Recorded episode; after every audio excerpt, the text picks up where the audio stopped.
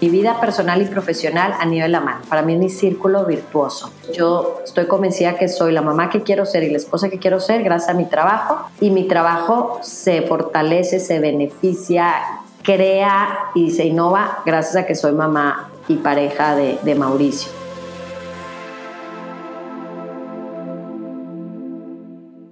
Hola, bienvenido a Infusión. Qué gusto que estés por aquí. Yo soy Ani Priego y en este espacio hablo con creativos, emprendedores, líderes en impacto social y bienestar. Si te gusta reflexionar y aprender de estos temas, estás donde tienes que estar. Infusión existe porque creo que como yo hay personas que nos gusta sentir que se nos enchina la piel, que necesitamos de repente leer o escuchar historias que nos inspiren otra vez. Aquí los invitados platican de esa etapa en la que se estaban cocinando sus ideas, diluyendo los miedos y mezclándose el trabajo con su talento. Para conocer más de este podcast, entra a mi blog anabit.com. En este episodio de Infusión, yo de verdad creo que sí debe haber un cambio, ¿no? Un cambio porque pues están topando con una realidad nueva, ¿no? Decir, pues las mujeres están igual de educadas, igual de preparadas, tienen igual trabajo que ellos o mejores, entonces pues ellos tienen que lidiar con esto, ¿no? Hay unos que para ellos es lo más natural, pero para hay otros que pues sí les causa algo, ¿no?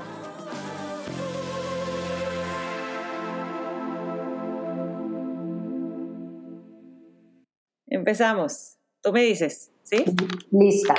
Eres emprendedora a través de, tu consultoría KIC. También estás dentro de la política ahorita como síndico del municipio de San Pedro Garza García. Has trabajado como directora de la Facultad de Derecho de la Universidad Metropolitana también de Monterrey. Eres mamá de cuatro hijos y autora. Acabas de también publicar un libro que quiero que me platiques de, de él. Me da curiosidad saber si esto, todo esto estaba en tu mente desde que estabas estudiando leyes, eh, desde que estabas en carrera y tenías 18 o 20 años? Pues Ani, primero que nada, muchas gracias por invitarme. Me, me, encanta cuando puedo tener este espacio, regalarnos este espacio para, para platicar y que al final, para mí es un espacio de aprendizaje porque vuelves a reflexionar y, y salimos siempre con muchos aprendizajes. Entonces, muchísimas gracias por invitarme a tu programa. Y yéndome a la pregunta, yo creo que no, no lo tenía con nombre de qué iba a estar haciendo, pero sí yo creo que tenía claro que, pues, que iban a hacer varias cosas, ¿no? Siempre me emociona el estar participando en diferentes proyectos, el, el, el estar, pues sí, siempre activa, siempre visto como un mundo lleno de posibilidades, entonces, pues yo, yo creo que sí, sí me veía así. Quiero platicar de primero de Kik, esta consultoría donde eres cofundadora y coach que empezó hace seis años y que está teniendo gran impacto en, la vida de, mujeres y de personas en, en, México. Me gustaría saber cómo empieza, qué necesidades veías para poder empezar esto, con, quién te asociaste, cómo se empezó a dar eh, eh, esta idea de, de Kik Consultoría. Pues mira, te platico, eh, somos tres socias, tengo dos socias maravillosas que se llaman Cristinas las dos. Hace ya más de ocho años coincidíamos una de ellas y yo justo en el grupo Plenus, donde yo trabajaba en la Universidad Metropolitana de Monterrey. Ellas me buscaron, digo, al final siempre platicando y viendo qué más podíamos hacer ellas ya habían tenido una experiencia de crear un proyecto como una plataforma para mujeres y después de ese primer año me buscan y me dicen, ¿sabes qué? Vale, queremos lanzar esta, esta plataforma que sea un espacio de crecimiento para las mujeres en todos los temas de su vida, familia, economía, trabajo, comunidad. ¿Te unes? Entonces fue para mí así como decir, ¿cómo es la vida que de repente me llegaron? Me acuerdo que me dijeron, oye, nos vemos en tu casa. Yo llegué tarde, ellas estaban sentadas en mi sala hasta así me acuerdo, sentadas en el piso así como niñas, así de que lo a gusto que estaban, llegaron con el proyecto como el plan ya de escritura de objetivos, visión, misión y luego sociedad y ya estaba mi nombre. Entonces, pues fue así como de estos así regalos que te da la vida y, y esa fue la idea, o sea, la idea fue crear esta empresa que nos hemos ido transformando con los años, que eso también me encanta de la empresa, justo ayer alguien me decía, pero ¿cómo es Kiki? Yo es una gelatina, o sea, nos vamos adaptando según lo que vaya el mercado pidiendo las empresas. Empezamos sí pensando en hacer este espacio para que las mujeres pudieran inspirarse y poder crecer y de hecho de los primeros programas salieron demasiados proyectos de mujeres muy exitosos y conforme fuimos creciendo ya las empresas se empezaron a acercar y decir, oye, nos encanta su foro, pero pues quiero algo más para mujeres profesionistas. Entonces creamos un programa, digo así nada más para contarte rápido, que se, llama Mujer, se, llamó Mujeres en el Trabajo, donde descubrimos que había una necesidad importante en las empresas. De ahí nace, que es pues, nuestro programa estrella Women at Work, que ya tenemos a más de 300 mujeres graduadas de diferentes empresas y con el que ya nos fuimos también a Guatemala, que es este programa, es un diplomado de seis meses para elevar la conciencia y desarrollar el liderazgo de mujeres en la empresa. Pero esto fue hace como dos años, cuando ya estábamos como en el auge de este programa, que las empresas dijeron, oye, pero ¿y los hombres qué? Claro. Entonces ahí hemos hecho, pues te digo, una transformación en la empresa, decir, ya trabajamos, y tú me preguntas hoy qué es KIC, eh, en temas de diversidad e inclusión y liderazgo para todas las personas, principalmente obviamente nuestros clientes son las empresas. Eh, damos también ahí coaching a ejecutivos, eh, top executives y, mm, y aparte tenemos otros programas como para emprendedoras que se llama Fundadoras, eh, damos certificaciones de coaching, damos certificación en lactancia, entonces como que nos hemos abierto mucho según lo que, lo que hemos visto que el mercado nos ha ido pidiendo. Muy bien, ¿y qué paradigmas quieren romper como KIC? Con las que trabajan, porque imagino que es muy dinámico, ¿no? O sea, ustedes dan, dan el coaching y imparten los talleres y conferencias, pero imagino que pueden también aprender mucho de todas estas personas a las que les están ustedes dando los talleres. Totalmente, o sea, de hecho yo ahorita vengo de una sesión con una ejecutiva de una de estas empresas globales y para mí cada sesión es, aprendo demasiado y siempre digo que con lo que me toca trabajar con un con una persona o con una empresa es lo que yo necesito trabajar. Por eso me tocó estar en esa empresa. Claro. Eh, ¿Qué paradigmas Digo, yo en lo personal me encantaría romper, pues cuando veo a alguien que ve posibilidades, o sea, si salen de estar conmigo con un mundo lleno de posibilidades, como te lo dije al principio, o sea, para mí es, estoy haciendo bien mi trabajo. Que alguien que tiene tantas creencias, porque todas las tenemos, creencias limitantes, puede empezarlas a transformar en creencias potencializadoras, decir, ah, tengo opciones, ah, este trabajo no me gusta, ah, me puedo salir, ah, oye, pues resulta que soy muy bueno en esto, soy muy buena en esto. O sea, que puedan al final crear la vida que desean. O sea, para mí es, tú puedes tener la vida que quieres. Entonces, si eso logramos en las empresas, increíble. Y obviamente también romper los paradigmas o animar a las empresas a crear empresas mucho más balanceadas en todo.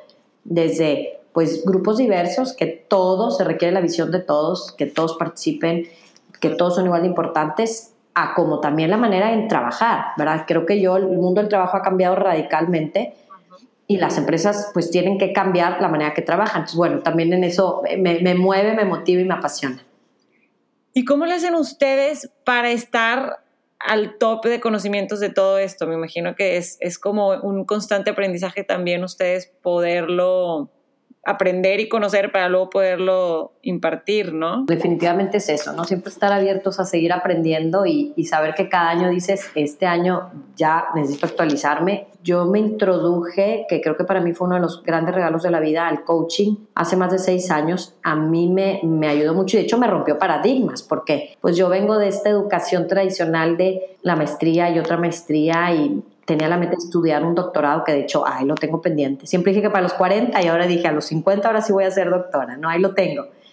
Pero imagínate que alguien con esa educación de la importancia de la academia de, y pues di clases más de 10 años en, diferentes universidades, de repente coaching como que, ay, ¿qué es coaching? O sea, ay, ¿qué, ¿qué formal o no formal? Bueno, yo para mí fue romper esquemas, porque al final es una metodología conversacional que, que te ayuda a ver opciones, ¿no? Entonces, eso fue hace seis años, me, me, ayudó muchísimo, empecé a leer demasiado el tema y hace dos años me, eh, me recertifiqué en una, nueva, en una nueva escuela que es todo el coaching ontológico, o sea, que se va al fondo de pues, las creencias del ser humano todo esto más temas de desarrollo humano, temas de actualización en el trabajo, cómo se está cambiando el trabajo, qué es diversidad, qué es inclusión. Entonces, bueno, pues sí, es un constante estar aprendiendo, estar tomando cursos, leyendo demasiado, o sea, leo muchísimo, escucho muchísimos podcasts, porque a lo mejor también digo, y tú lo vives, ¿no? Que la sabiduría muchas veces llega solo de escuchar a alguien. Claro,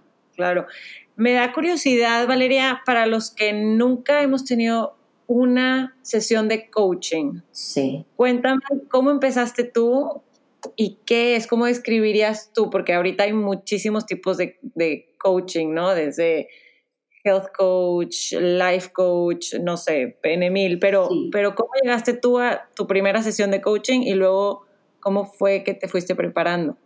Mira, impresionante. Yo leí una, estaba leyendo una revista de negocios y vi que un amigo mío en la prepa era coach y de hecho escribió un artículo y abajo decía coach tal, ¿no? Entonces lo busqué y le dije, a ver, ¿qué es eso del coaching? Así tal cual, lo busqué, le dije, oye, voy a, a tu oficina a verte. Ajá. Y me dice, no, pues mira, yo estaba en una empresa de ejecutivo. Desde ahí, estas historias dices, oye, fue alguien que se atrevió, que hizo el coaching en su vida. Él, tenía un trabajo en una empresa, familia, estudió coaching y al dijo, ¿sabes que me quiero dedicar a ser coach? Ya, de por vida. Negoció en la empresa, irse saliendo poco a poco mientras que veía que el coaching le daba o no seguridad económica, ¿no? Y dio el paso. Y yo, a través de mi trabajo, siempre tuve esta necesidad de ayudar a la gente, o sea, de, decir, oye, vienen conmigo de repente con algún problema y, me gusta ayudarles y siento que tenía las habilidades de, de, poderles ver cómo poder resolver su problema. Entonces, pues dije, a lo mejor esto es coaching.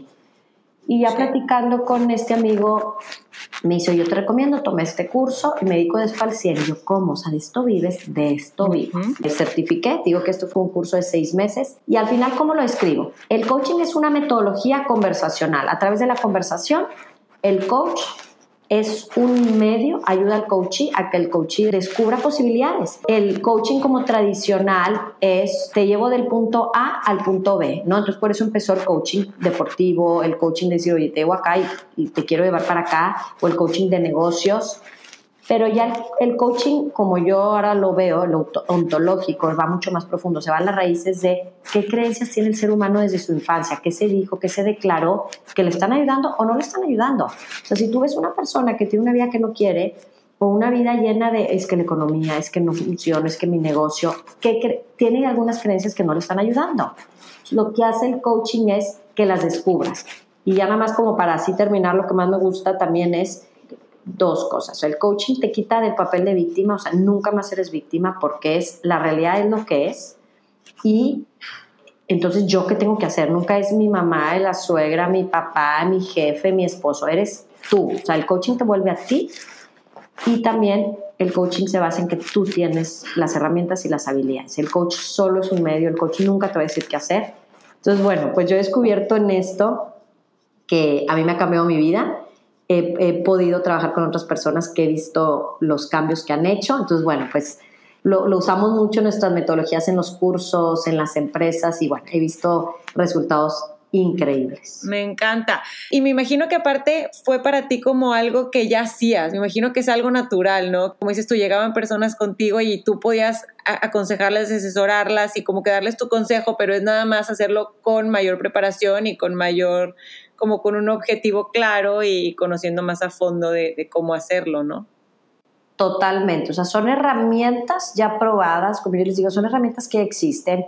No necesita, eh, ahí también hay como esta, esta parte de un poquito, pues no sé si de crítica o de, decir, pues es que no son psicólogos, a ver, esto no es terapia, esto no crea dependencia, esto no, a lo mejor en una sesión, basta que una persona esté una sesión para en ese momento, ah, mira, trae esta creencia, ya la descubrí, y son herramientas que te ayudan a cambiarlas.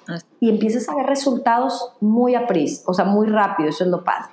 Así es. Sí, sí, sí, siento que puede ser un tema controversial de decir, es que pues ya se quieren hacer psicólogos y, es diferente, es, es enfocado a otros temas, ¿no? Así es. Pero muy interesante, yo no sabía que existía el, el coaching ontológico, lo voy a investigar. Claro. Estaba leyendo en la página de Kik todo esto que tienen de pilares de educación, de inspiración, obviamente las empresas como comentas, y me llamó la atención lo que mencionan de que ayudan a crear una vida significativa. ¿Qué es para ti, Valeria, una vida significativa? Ay, pues está muy profunda la pregunta, pero para mí una vida significativa es tener una vida con paz, que a ti te funcione, que a ti te dé paz y que esté en sintonía con la gente que más quiero. Para mí eso es tener una vida significativa. Muy hermoso, sí, en, sintonía y en armonía, ¿no? Me gustaría saber, digo, todo lo que, lo que has hecho en tu carrera, lo has hecho a la par formando una familia, teniendo tus hijos, y estos últimos aprendizajes los plasmaste recientemente en un libro con, contando historias de más personas que, que han tenido que lidiar con, con, temas similares a los tuyos y a los de tu esposo y tu familia, por ejemplo.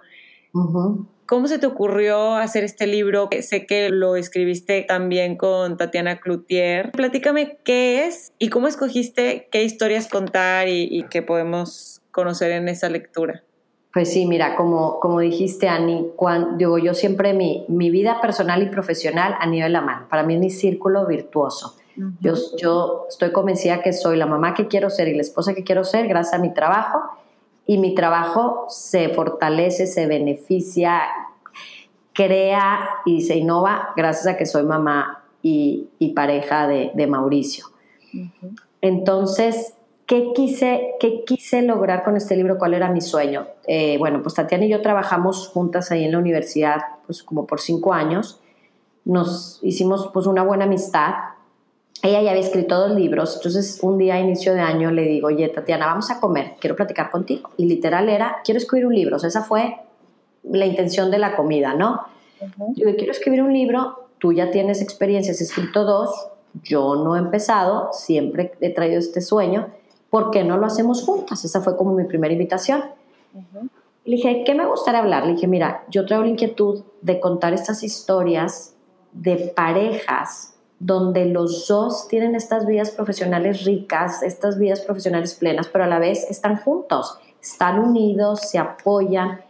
Y lo que quiero transmitir es, sí se puede. A mí me pasaba mucho en, pues con, en los cursos que daba, talleres o que se me acerca, o clases, ¿verdad? Que dije que di muchos años clases, se me acercaban sobre todo las mujeres a decirme, Valeria, sí se puede. O sea, me preguntan, pero sí se puede. Y yo, ¿qué? Me dice, sí se puede tener esta vida exitosa, se puede trabajar y tener familia. Y es que claro que se puede. O sea, entonces yo me di cuenta, y claro, me fui a mi infancia, y pues hay estas leyendas urbanas y estas creencias, no sé si tú te tocó escucharlas, pero cuando yo era niña, lo que yo como que en mi mente concluía o escuchaba era una mujer muy exitosa, que había muy pocas, pero fregona, pues está sola, ¿no? Sí. O acaba separada o acaba divorciada porque pues está difícil. O, o también escuchabas el es que a los hombres no les gustan las mujeres, pues están seguras, tan independientes. yo decía, pero claro que no es eso. O sea, hay, hay matrimonios que sí funcionan así, que no importa quién sea más exitoso, que no importa quién traiga más dinero a la mesa, los dos vibran con los proyectos del otro. No importa si es el hombre o sea la mujer.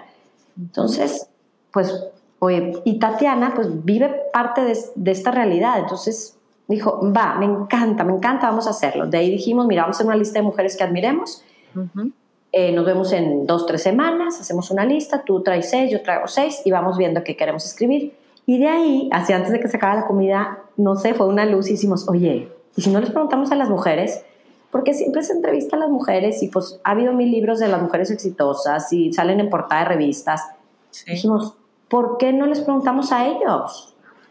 A ellos ¿Qué ha sido vivir con estas mujeres? ¿Qué tienen en común? Descubrir qué tienen en común, qué educación tuvieron, qué infancia que puedan vivir con estas mujeres.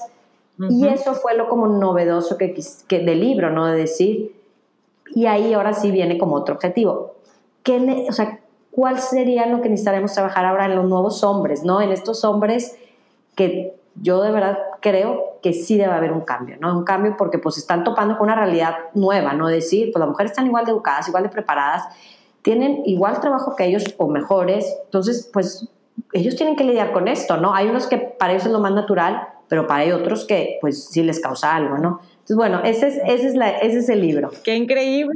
¿En dónde lo pueden conseguir ahorita? Te voy a mandar uno y si quieres en tu programa para que puedas eh, regalar uno, te, estar en todas las librerías en México, en pues todas, o sea, en las principales. Entonces ya, ya me han mandado fotos así mis amigos de, mira tu libro. Entonces, bueno, está en todos lados.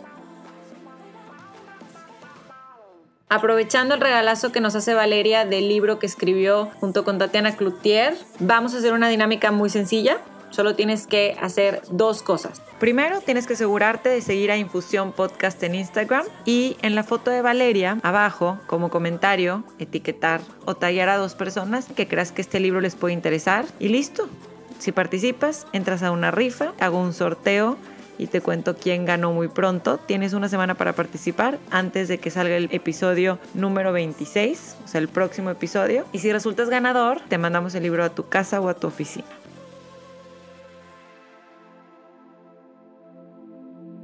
Y me encantaría saber, así, primicia, una o dos características que hayas visto de estos, de estos hombres. No sé si lo resumen ahí ustedes o, o algo que me puedas contar tú. Sí, lo, lo, resumimos al final como sacamos cuatro conclusiones principales de qué tenían en común estos hombres. Ok.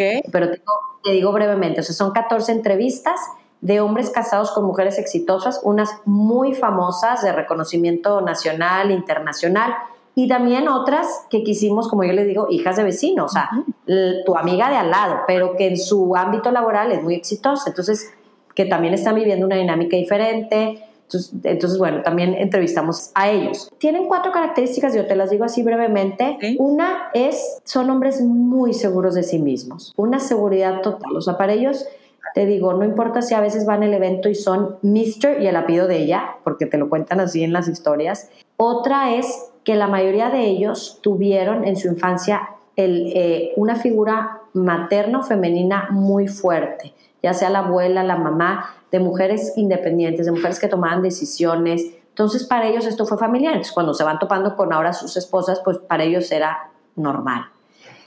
Eh, una tercera que me parece demasiado interesante es que todas estas parejas hablaron antes del tema económico. O sea, el tema de los dineros era un tema que aclararon, que negociaron, que definieron. Entonces, ¿Por qué? Porque ahorita te das cuenta que no es un tema, pues porque al fin, no es un tema para ellos, porque al final pues los dos tienen un ingreso. Claro. Entonces, la economía clara del hogar. Eso me llamó la atención y me encantó porque al final sí te ahorra mil problemas.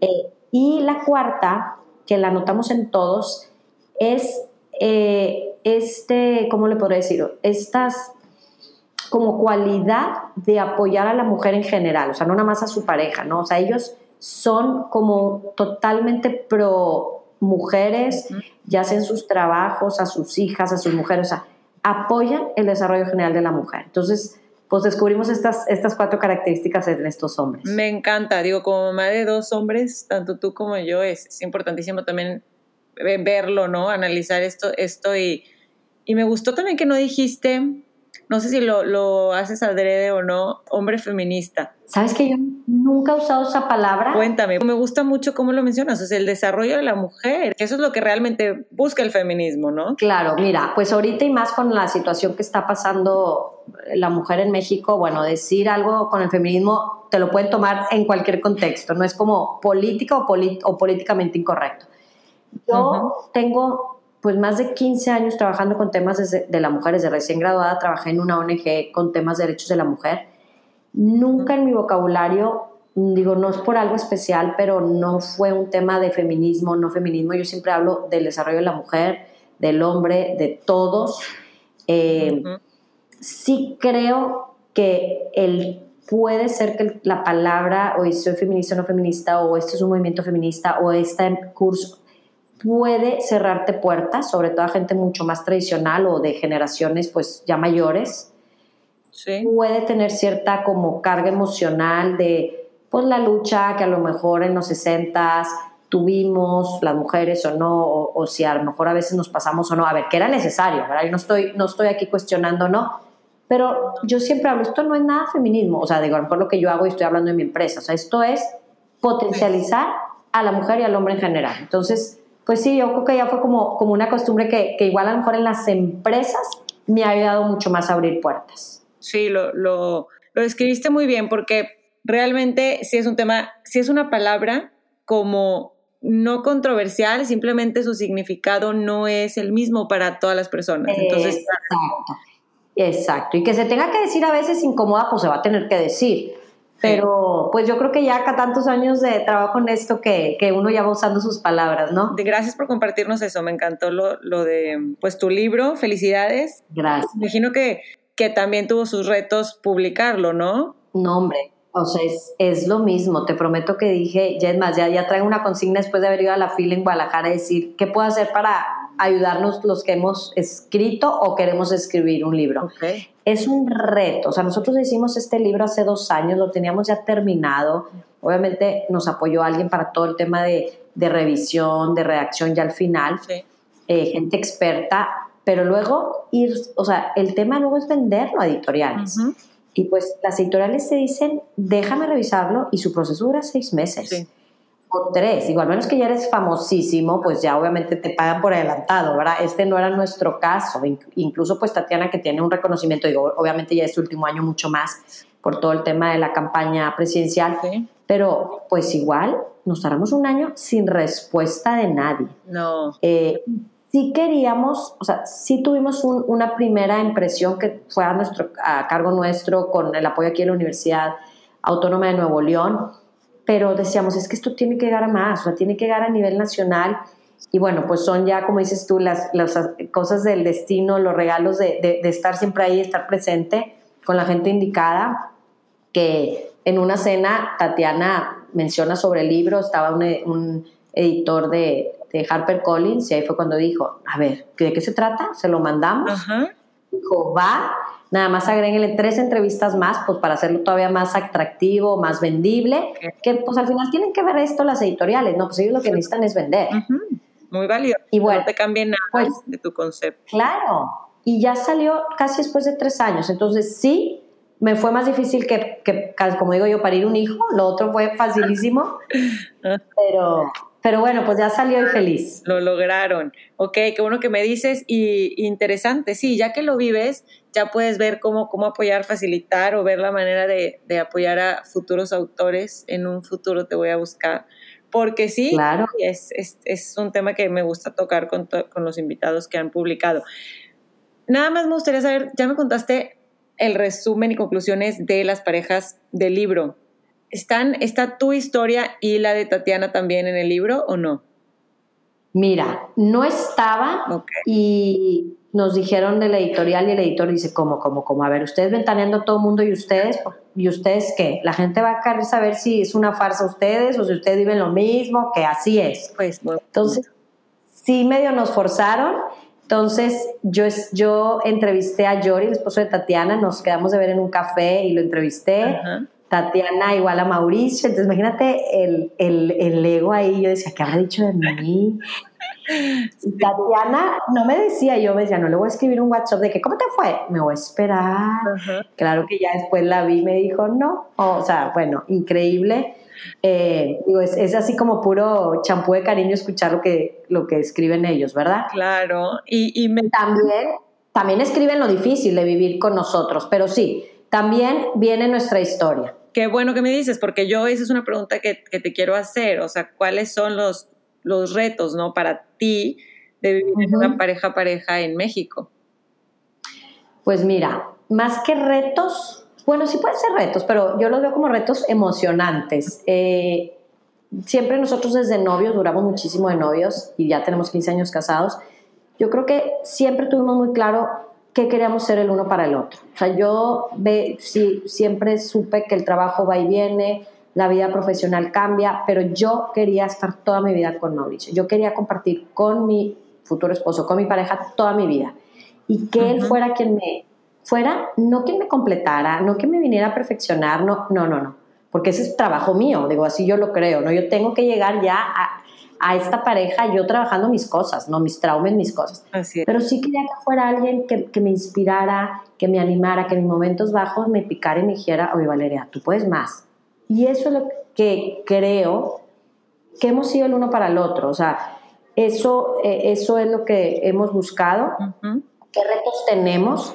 Que sí, los dos nos apasiona nuestro trabajo. Eh, entonces, bueno, pues, y siempre quisimos tener una familia grande, si cuatro hijos llamamos grande o no. Eh, teníamos muy claro que queríamos tener cuatro, o cinco hijos si se podía, ¿verdad? O sea, bueno, eso era nuestro, nuestro sueño, tener esta vida profesional apasionante, estar él y yo muy juntos, o sea, eh, para mí es como mi, mi vitamina entonces, pues creo que ahí vamos. ¿Cuál es el reto? Pedir mucha ayuda, dejarnos ayudar, eh, dejar, uy, ya lo dejamos hace mil años, pero dejar esta parte del mamá o papá perfecta Eh, creo que somos solo un medio para, para que nuestros hijos lleguen a ser las personas que son. Y pues eso, o sea, hacer un proyecto de familia, un proyecto de familia mientras están chiquitos, porque al rato ellos vuelan, ¿verdad? Y lo tenemos muy claro. Entonces, yo creo que el reto es fortalecernos nosotros, porque al final, pues nuestros hijos van a ir y el trabajo va a cambiar también, ¿no? Entonces, para mí ese es el reto principal de una pareja-pareja. Y de frutos de una pareja-pareja, ¿cómo lo ves en, en, desde el punto de vista como mamá? ¿Qué, ¿Qué, crees que les deja a tus hijos? Que puedan ver ellos una realidad de que ninguno es más importante que el otro, ¿no? Que los dos nos necesitamos, que los dos estamos para apoyarnos. Para mí, que vean que, que mamá y papá, los dos tienen proyectos, que para ellos estén aprendiendo esto, que no importa, o sea, podemos los dos ser. Que los dos podemos ser, me gustó mucho. Cambiando de tema completamente. Tienes otro rol ahorita importante en el municipio de San Pedro Garza García, Nuevo León, en México, como síndico segundo para los que no, no conocemos más allá de qué hace el, un síndico en un gobierno municipal más que como ser el abogado del municipio.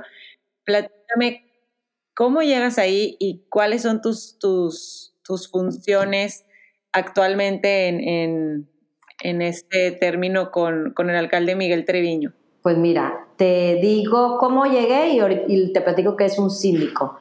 Perfecto. Eh, un día me dice una de mis socias, oye, te va a buscar Miguel. Yo sabía que estaba recaudando firmas para ser candidato independiente, que como digo, a lo mejor que te escuchan los que no son de México aquí, solo se podía antes con un partido y luego ya se permitieron las candidaturas independientes, pero ahorita es un cierto número de firmas representante del lugar en el que vas a competir para, para poder ser candidato. Entonces, pues ya era alguien que ya se había eh, salido al público que quería ser alcalde, que estaba juntando firmas, pues yo lo conocía de saber quién es Miguel Treviño, lo veía de repente y pues nada más así nos sonreíamos y ya sabes que con la mano te saludas así de lejos. Sí, sí. Eh, y me dice una de mis socias, oye, te va a hablar Miguel que quiere platicar contigo. Y yo, ¿de qué? Pues quién sabe. Tal cual me, escribe un mensaje, eh, Valeria, hoy te invito a tomar un café, quiero platicar contigo. No nos conocíamos, llegué, yo, pues, yo creo que también es siempre estar abierta, ¿no? Claro. Eh, fui a tomar un café con él y me dice, oye, mira, estoy buscando a una abogada eh, para que sea parte de mi cabildo, que sea la síndica. Y bueno, pues varias gente me ha recomendado contigo, entonces pues te quiero invitar. Tal cual me dice así y para sorpresa mía, le digo, sí. Y él, así, sí. Y él, ajá. Y como que el momento muy incómodo, porque pues nadie te dice sí. O sea, todo el mundo dice, ay, gracias, déjame pensarlo. Y yo, sí. Entonces vi su cara y, de repente veía la mía y decía, se me hace que le dije muy pronto que sí. No sabía ni a qué iba yo. Entonces, él, ah, bueno, ah, ok, bueno, pues entonces, pues entonces si quieres te busco después para empezar a trabajar, para ver qué hacer. Entonces, te juro que el café duró, yo creo que siete minutos. Eh, Cuéntame algo, que eres mucho de, esas, de, hacerle caso a tu primer instinto o por qué crees que fue tan rápido? Mira, bueno, y ahora te platico esa para contestarte esa pregunta. Salgo de ahí y le hablo a Mauricio y le digo, ¿no sabes? Me acaba de invitar síndica. Le dije que sí, porque mira, yo me di cuenta que México y mi pasión y el corazón. Y, y de repente el me dice, Valeria, alto, no me tienes que dar explicaciones no le tienes que justificar, le dijiste que sí porque quieres y ya.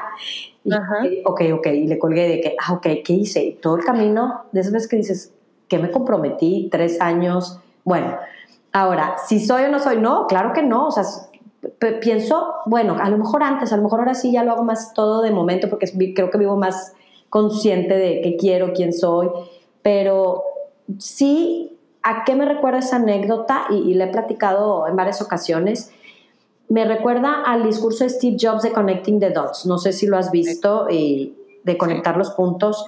Vi mi vida hacia atrás, yo creo que en esos segundos, y toda mi vida, o sea, muchas de las cosas que he hecho están relacionadas a México, a la participación política, daba, o sea, clases de historia de México. Para mí México es mi pasión. Trabajé en, en Sectur, en la Secretaría de Turismo, conocí todos los rincones de México. Entonces, si por algo vibro es que soy mexicana. O sea, para mí es ¿cómo no voy a aportar a mi país? ¿Cómo no voy a aportar a mi ciudad? Eso es primero.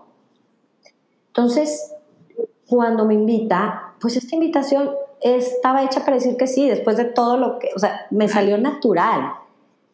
Y hay a mí un, lema que me encanta que dice en infancia es destino.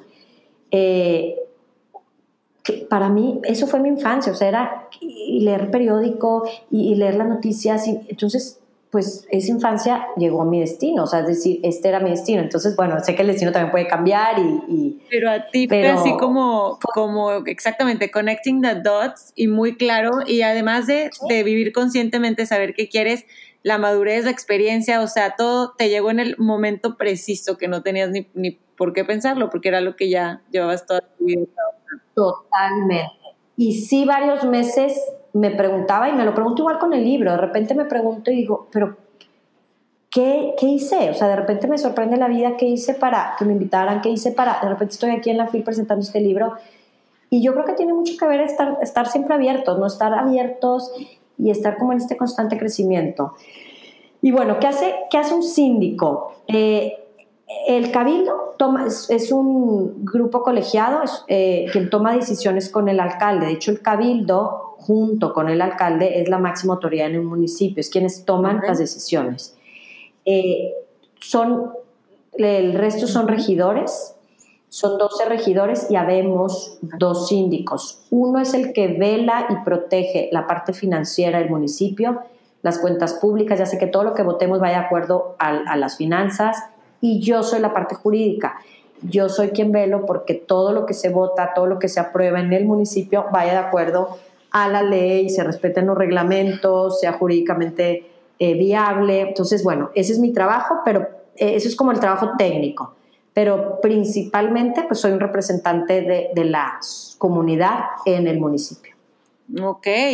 ¿Y cuál ha sido tu experiencia ahí? ¿Qué, qué aprendizajes te ha dejado? ¿O qué a lo mejor realidades nuevas has conocido en, este puesto político? Pues mira, aprendizajes, estoy en el camino, tengo un año. Eh, me ha reforzado la idea de que las ciudades se construyen con todos, o sea, de verdad, yo veo, digo, y lo, lo sabemos, ¿verdad? Que es, pues todo el mundo nos quejamos, yo me quejo, todo el mundo nos quejamos de cosas, pero al final es, pues haz algo, o sea, y no tienes, no, no todo, no todo el mundo está o quiere para participar activamente en un puesto público, pero todos pueden participar, en la, deben de participar en la ciudad. Entonces, para mí eso es como, como el aprendizaje primero de, yo he visto las grandes cosas que se han logrado cuando la gente participa, cuando perteneces a un consejo, cuando escribes, cuando o sea, escribes en relación a, cuando pides una cita, o sea, participa, infórmate. Para mí eso es como elemental. Y lo segundo, que a lo mejor no soy tan sexy, pero que he aprendido, pues que si son chambas bien, o sea, pues no me gusta usar esta palabra, pero pues de repente difíciles, ¿no? Ya, ya he descubierto por qué no todo el mundo le entra. Eh, tienes que tomar decisiones a veces muy complicadas. En unas decisiones no satisfaces a, a, todos, o sea, a unos o a otros. Siempre vas a tener quien esté en contra, vas a tener gente que te critique, cuestione, dude y yo creo que esos son como pues los precios que debes de pagar por estar ahí, ¿no? Vivimos en un municipio donde la gente está muy educada, entonces todos los ciudadanos son muy activos y todos pidiendo mucho. No está mal, no, para nada, es lo que nos va a hacer mejorar, pero pues eso implica pues sí estar mucho en, el ojo público, implica mucho poder de negociación, mucha habilidad de escucha. Híjola, muchas veces pues de, de, de, humildad decir sí, o sea, no, no puedo ayudarte en esto y pues lo que conlleva eso, ¿no? Entonces, bueno, pues ha sido una maestría, va a ser creo que una maestría de vida, pero, pero pues con, con muchas ganas de, de, seguir aportando. ¿Y te gustaría seguir explorando para ti algo en la política? Que digo, es muy pronto, pero, pero es, es una pregunta que te tengo que hacer.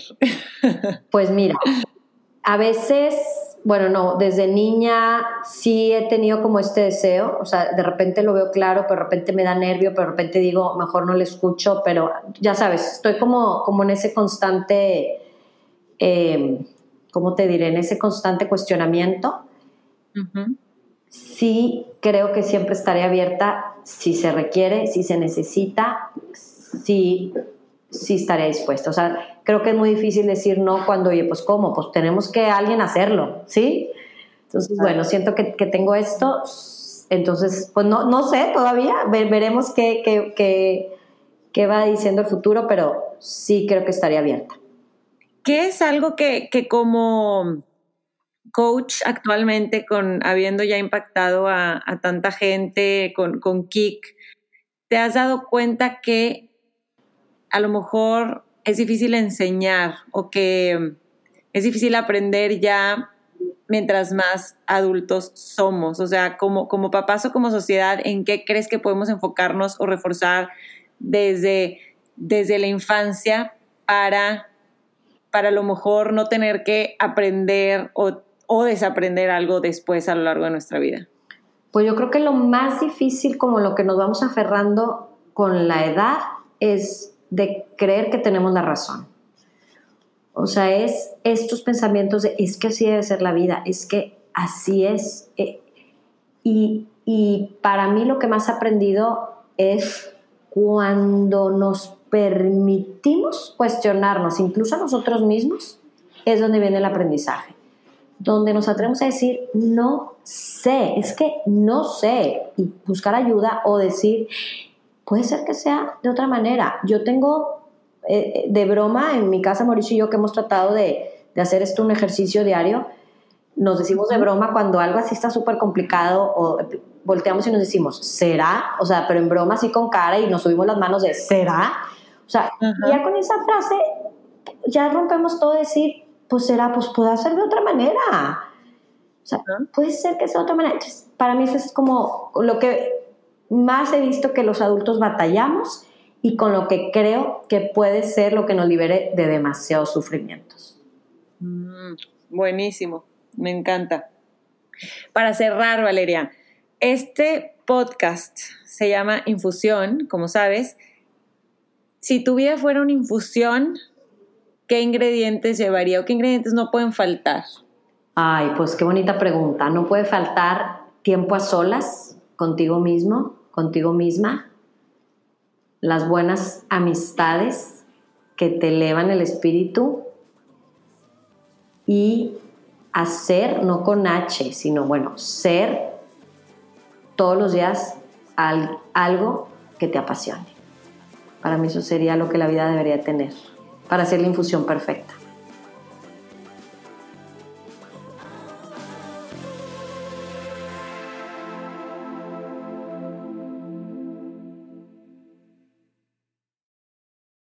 Qué buenos ingredientes. Disfruté muchísimo platicar con Valeria. La conozco hace muchos años. Siempre que he estado también en, revistas o en proyectos, la invito y la busco porque se me hace una mujer muy congruente, coherente, inteligente y bueno, la verdad es que con muchísimas más cualidades que pudiera seguirle y seguirle, pero ustedes ya la escucharon y ya se pudieron hacer darse una idea ustedes mismos de estas cualidades de, Valeria. Gracias por seguir aquí, por quedarse hasta el final, por escuchar un episodio más de Infusión. Si es la primera vez que escuchas, hay más episodios, muchos más como este. Te invito, por favor, a suscribirte, a seguir Infusión en Apple Podcasts o en Spotify. En Instagram está como arroba Infusión Podcast. Estaría padrísimo que te unas a la conversación ahí, podamos platicar por ahí y no se te olvide participar en esta dinámica para ganarte el libro Parejas Parejas. Está muy fácil, nada más sigue Infusión Podcast en Instagram, abajo de la foto de Valeria talla a dos personas y yo voy a hacer una rifa con los participantes y ojalá seas tú el ganador y puedas leer este libro. Si no te lo ganas, ve a comprarlo y me platicas qué opinas porque yo también ya lo voy a leer. Gracias, bye bye.